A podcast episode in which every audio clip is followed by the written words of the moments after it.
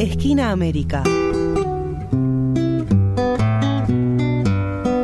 No, no es cielo. Ni es azul.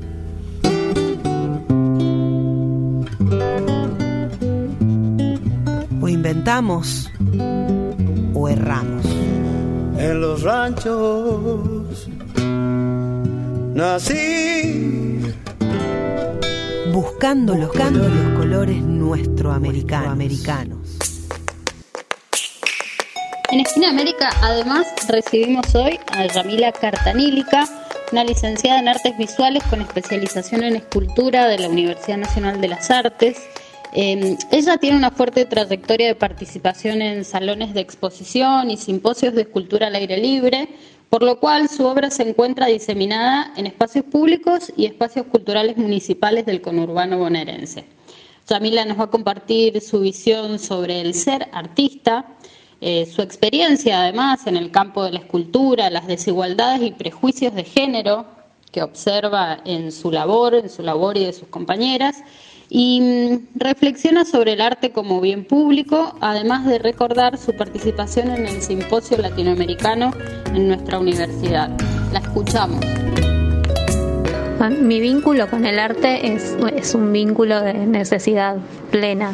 Eh, es eso, es, un, es un vínculo de, de, necesidad total y de imposibilidad de hacer otra cosa, eh, porque no sabría por dónde empezar si tengo que hacer otra cosa. ¿no? Es, es como dedicarse al arte tiene esta cuestión que pasa a ser como una forma de vida, un estilo de vida.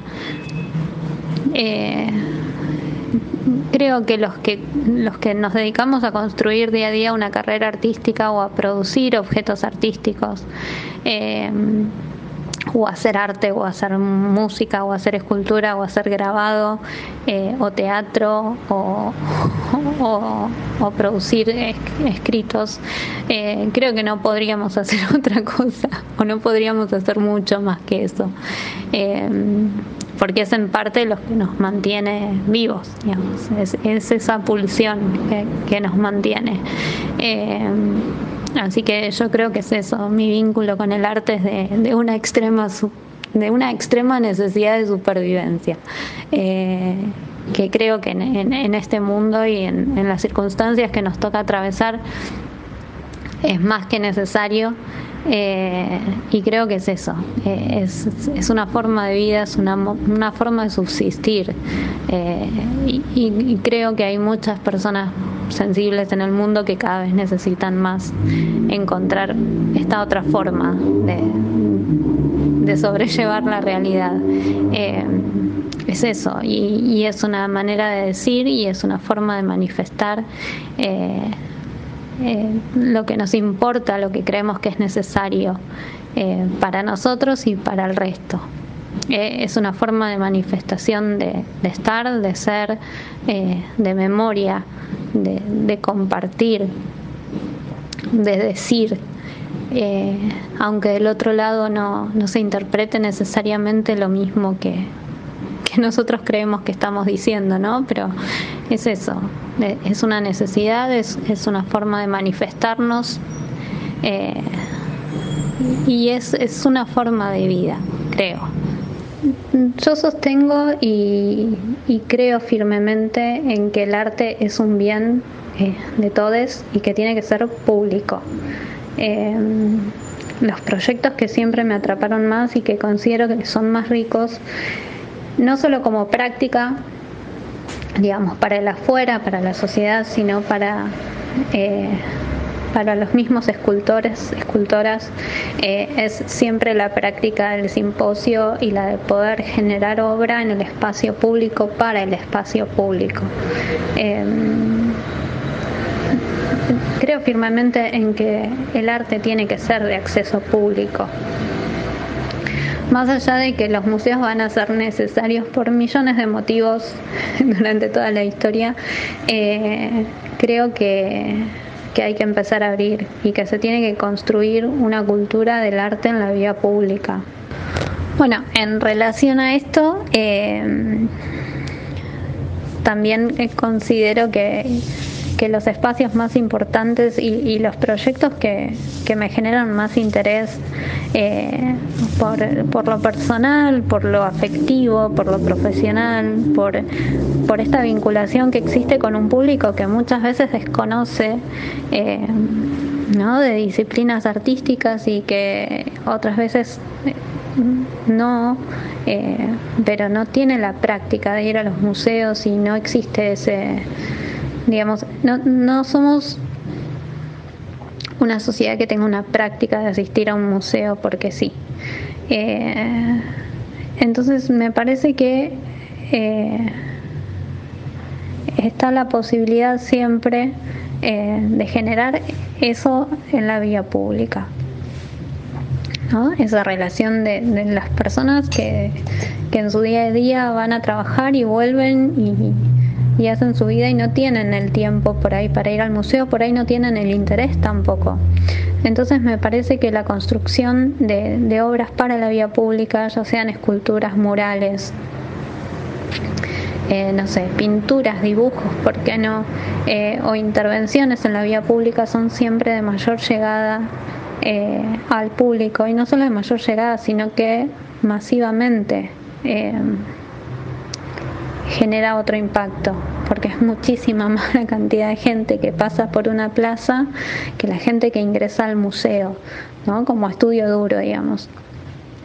Entonces creo que los, los simposios de escultura al aire libre son realmente un espacio eh, de comunión entre las comunidades, los artistas, la obra, el proceso creatorial de las obras. Eh, eso siempre cumple una función pedagógica y está buenísimo porque aprendemos tanto los que hacemos como los que pasan y miran. Entonces, eh, me parece que es sumamente enriquecedor. creo que uno, uno de los proyectos y y me atrevo a decir, si no, el que, el, que más disfruté eh, fue el Simposio Latinoamericano de Esculturas al Aire Libre en el Parque de la Memoria.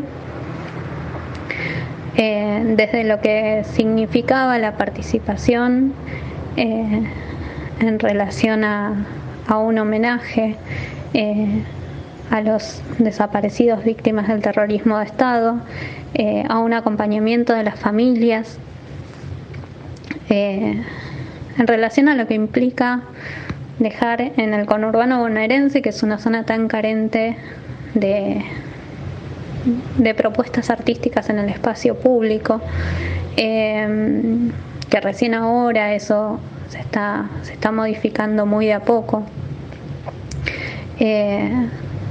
Y, también en relación a, lo afectivo, a quienes participaron, eh, al espacio en, donde se realizó el simposio, eh, es uno de los que de los que más disfruté.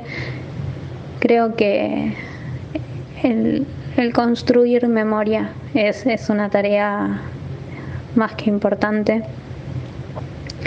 Eh, y, me parece que, fue un hermosísimo primer paso eh, para que la comunidad eh, nada haga ejercicio eh, de la memoria a través de obras de arte, ¿no? Y a través de la interpretación de esas esculturas eh, y de la lectura de esas obras que siempre es distinta a la que hacemos los artistas. Por eso digo, nosotros podemos proponer en la temática de una obra algo, pero siempre va a haber alguien que lo vea de otra manera. Eh, yo pensaba que mi trabajo era muy solemne y un día me encuentro a niños que estaban explicándome cómo se usaba para andar en patines y yo jamás me hubiera imaginado que la escultura se iba a transformar en un campo de juego. Eh, y eso me parece maravilloso. Eh, cómo otro piensa lo que uno hace, cómo lo reversiona, cómo lo, eh, lo revela de una manera para nosotros que no estaba contemplada. Entonces, me parece que que fue una de las experiencias más lindas y, que más disfruté eh, en relación al acompañamiento de la comunidad, el acompañamiento de las familias, la organización del simposio, eh, los compañeros que, tuve, eh, tanto escultores y escultoras profesionales como la iniciativa de que ayudantes que los perdón que estudiantes de escuelas de arte sean ayudantes y puedan participar también eso es fundamental no no todos los estudiantes tienen la posibilidad de hacerlo y me parece que es una forma también de que empiecen a dar sus primeros pasos en, la práctica de la escultura y que vean que hay algo más allá de la escuela y de los concursos y, y de los salones formales y académicos. Así que para mí esos siempre fueron los proyectos más interesantes y más ricos a nivel profesional y a nivel personal. Con respecto a la, situación de género, eh, yo, digamos, a ver, porque es, como que no encuentro la forma de terminar de plantearlo. Eh, yo fui una afortunada en relación eh, a muchos de los compañeros hombres que me tocó tener en el, en el trayecto, eh, a compañeros de, trabajo, colegas me refiero fui muy afortunada en ese sentido. Porque si bien y como es lógico, nada, yo soy una mina de contextura física muy chiquita eh, y cuando empecé sabía muy poco y tenía muy poca experiencia en relación eh, a nada, sobre todo en los simposios. Cuando empecé en los simposios tenía muy poca experiencia con las herramientas, con absolutamente todo y me han tocado compañeros que eh, la verdad con el mayor de, los respetos siempre eh, y tratándome de igual y sin ningún tipo de problemas me han enseñado, me han dado una mano, me han ayudado muchísimo. Compañeros hombres tanto como compañeras mujeres. Eh, y después obviamente que ser mujer es siempre una desventaja frente al otro o al otro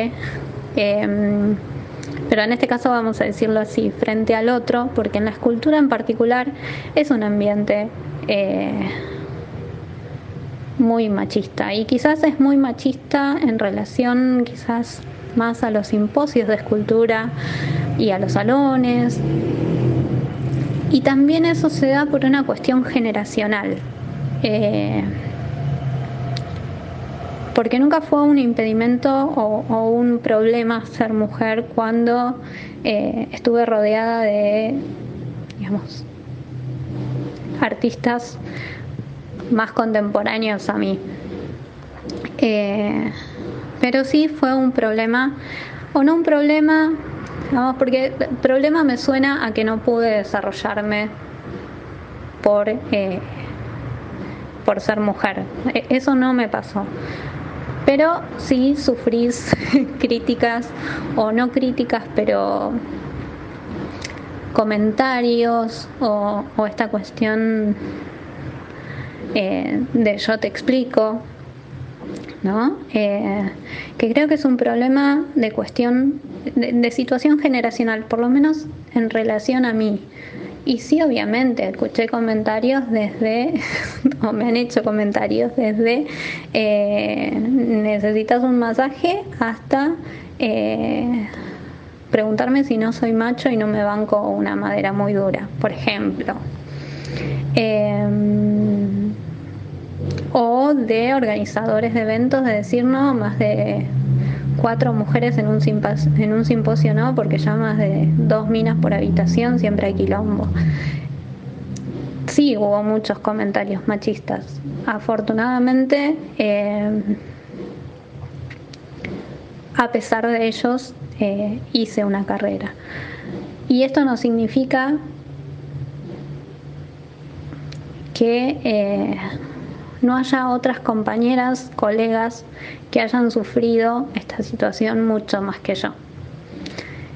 Entonces es muy difícil de evaluar porque justamente eh, a raíz de el contexto en el cual me tocó empezar, por ejemplo, en los simposios y, que me tocó desarrollar mi trabajo, eh, siempre fue, eh, o la mayoría de las veces, fue muy, muy ameno con, mis colegas hombres, sobre todo, vuelvo a repetir, los que generacionalmente están más cercanos a mí.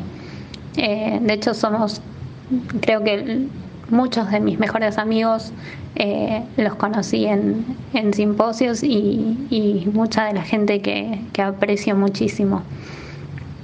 Eh, he tenido compañeras que sí lo han sufrido, colegas, mujeres que lo han sufrido de otra manera y para las cuales sí fue un impedimento por ahí empezar.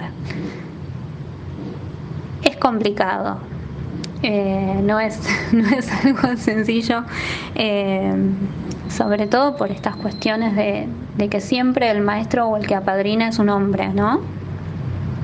Eh, en la historia del arte, olímpicamente, todas las mujeres han sido apadrinadas por un artista hombre. Y siempre aparece también esta figura ¿no? del tío, eh, que incentiva al artista eh, o el gran maestro eh, y sigue siendo un poco así creo que, va, va, a cambiar y está cambiando afortunadamente pero la escultura es fue clásicamente un terreno de hombres por porque sí, por quizás por pensar en esto de que la fuerza eh, que tenés que hacer con una herramienta, la fuerza que tenés que hacer con un material, eh, es complejo, porque yo en realidad, desde mi realidad, no termino de entender por qué la escultura es un campo primordialmente masculino o por qué se piensa ¿no? desde lo masculino. Eh, pero bueno, creo que es, una situación histórica eh, que, a muchas de las que estamos en este momento, muchas colegas, generacionalmente muy cercanas a mí y otras no tanto, eh, afortunadamente tenemos eh, la oportunidad del momento histórico para, para revertir esas situaciones. Vuelvo a repetir, para mí no fue un impedimento ser mujer, sí tengo que reconocer que están estas figuras de los grandes maestros que me han abierto puertas eh, muy generosamente eh, y que creo que, supe aprovechar en su momento. Pero también sé eh, que hay compañeras y colegas que no le han pasado nada bien y que eso ha influido de forma negativa en sus, en sus carreras. sí el esfuerzo por por tener un nombre propio, ¿no? Por, no por ser la alumna de o la discípula de. Eh, eso sí es una situación que las mujeres tenemos que trabajar y muchísimo más que los hombres eh, para tener un nombre propio y con peso. Eh, entonces creo que sí estamos en desventaja o estuvimos en desventaja durante muchísimo tiempo por esta situación de considerar a la escultura un campo primordialmente de hombres. Las mujeres siempre eh, solíamos ser menos, eh, tener menos publicidad, menos espacios en los salones. Son muy pocas las escultoras mujeres que han ganado primeros premios en salones nacionales. Eh, comparativamente son muy pocas las mujeres que tienen obra de arte en espacio público. y hablando específicamente de escultura más eh, también eh, creo que es, esta cosa ¿no? de revertir un poco eh, la historia en ese sentido. Afortunadamente el momento histórico nos acompaña, no hubiera sido lo mismo ser escultora hoy en día que ser escultora obviamente hace 50, 60 años atrás, cuando la situación era diferente en donde por ahí una sola de entre muchas escultoras tenía la posibilidad de hacerse de un nombre o visibilizar su trabajo. Afortunadamente eso sí cambió. Eh, pero creo que lo más difícil, que no fue un impedimento, sino fue eh, tener que hacer el doble del trabajo, porque es sencillamente eso, que ya es un, paso atrás, ¿no? Eh, tener que hacer el doble de trabajo para tener un, nombre propio dentro del campo de la escultura eh, es, algo heavy, físicamente, intelectualmente, eh, el tener que siempre estar demostrando que, que podés hacer el trabajo, eh, aunque midas un metro cincuenta y, y peses nada más que el, doble de la herramienta que estás usando. Entonces eso sí es como complejo, digamos. Eh, no puedo decir que ser mujer fue un impedimento, todo lo contrario, para mí al tener que demostrarles una banda de señores muy grandotes que yo podía hacer el mismo trabajo, incluso a veces hacerlo mejor que ellos, eh, para mí fue un motor, pero eso es parte de, mi situación, de mi carácter en particular, eh, pero sí sé que hay, hay muchas colegas a las cuales eso les ha afectado de manera muy negativa. Esquina América punto de encuentro, donde los ríos tienen más de dos orillas.